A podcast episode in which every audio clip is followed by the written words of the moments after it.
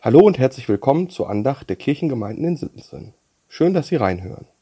Heute ist Donnerstag, der 31. März. Die Losung für heute steht in Amos 4, Vers 11. Ihr wart wie ein Brandscheit, das aus dem Feuer gerissen wird. Dennoch seid ihr nicht umgekehrt zu mir, spricht der Herr. Der zugeordnete Lehrtext steht im 2. Timotheusbrief, Kapitel 2, Vers 13. Sind wir untreu, so bleibt er treu, denn er kann sich selbst nicht verleugnen. Amos ist einer der kleinen Propheten in der Bibel. Er verkündet Gottes Botschaften zu einer Zeit, in der das damalige große Königreich Israel bereits in zwei kleine Königreiche aufgeteilt war, in das Nordreich Israel und das Südreich Juda. Der Norden wurde zu dieser Zeit zunehmend von dem aufstrebenden assyrischen Großreich bedroht. Trotzdem schien es dem israelischen Reich eine lange Zeit relativ gut zu gehen. Der Handel zwischen Assyrien und Ägypten, den beiden Großreichen, die Israel umgaben, musste durch Israel und generierte damit gute Einnahmen. Aber der König und die Oberen des Landes wollten immer mehr.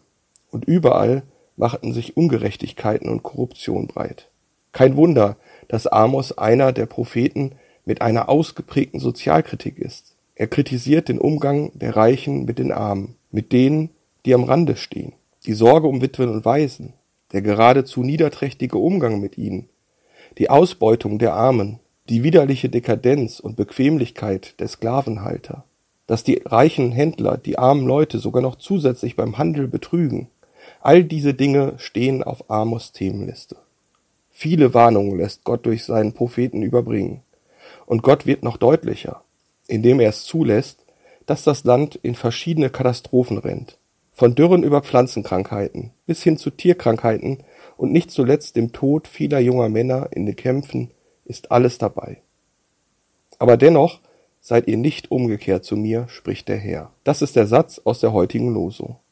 Der Text, aus dem dieser Satz stammt, ist so bitter, weil man spürt, wie enttäuscht und wütend Gott über die Führer, die Reichen und Mächtigen seines Volkes ist. Gott zeigt seine ganze Abneigung gegen die Handlungen dieser Menschen Ihr Verhalten widert ihn regelrecht an. Das kann man herauslesen.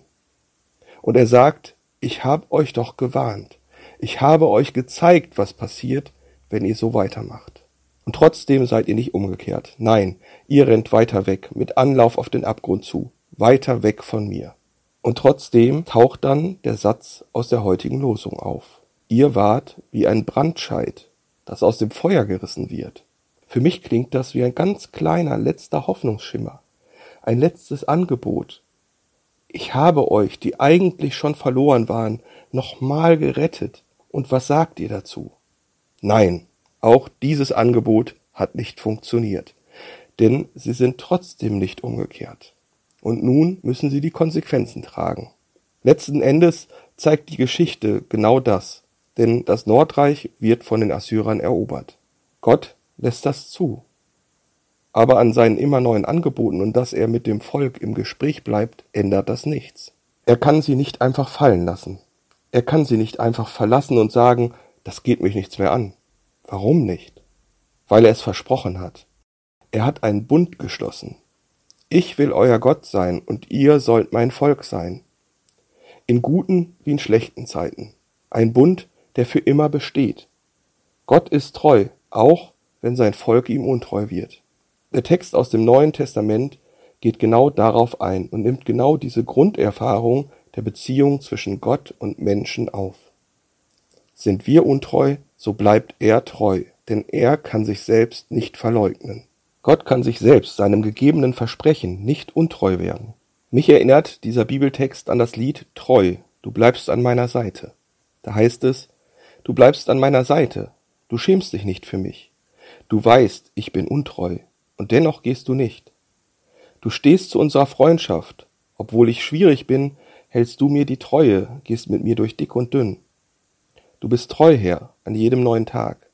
Du bist treu, Herr, auch wenn ich versag, bist du treu, Herr. Unerschütterlich hält deine Treue mich, du bleibst mir treu.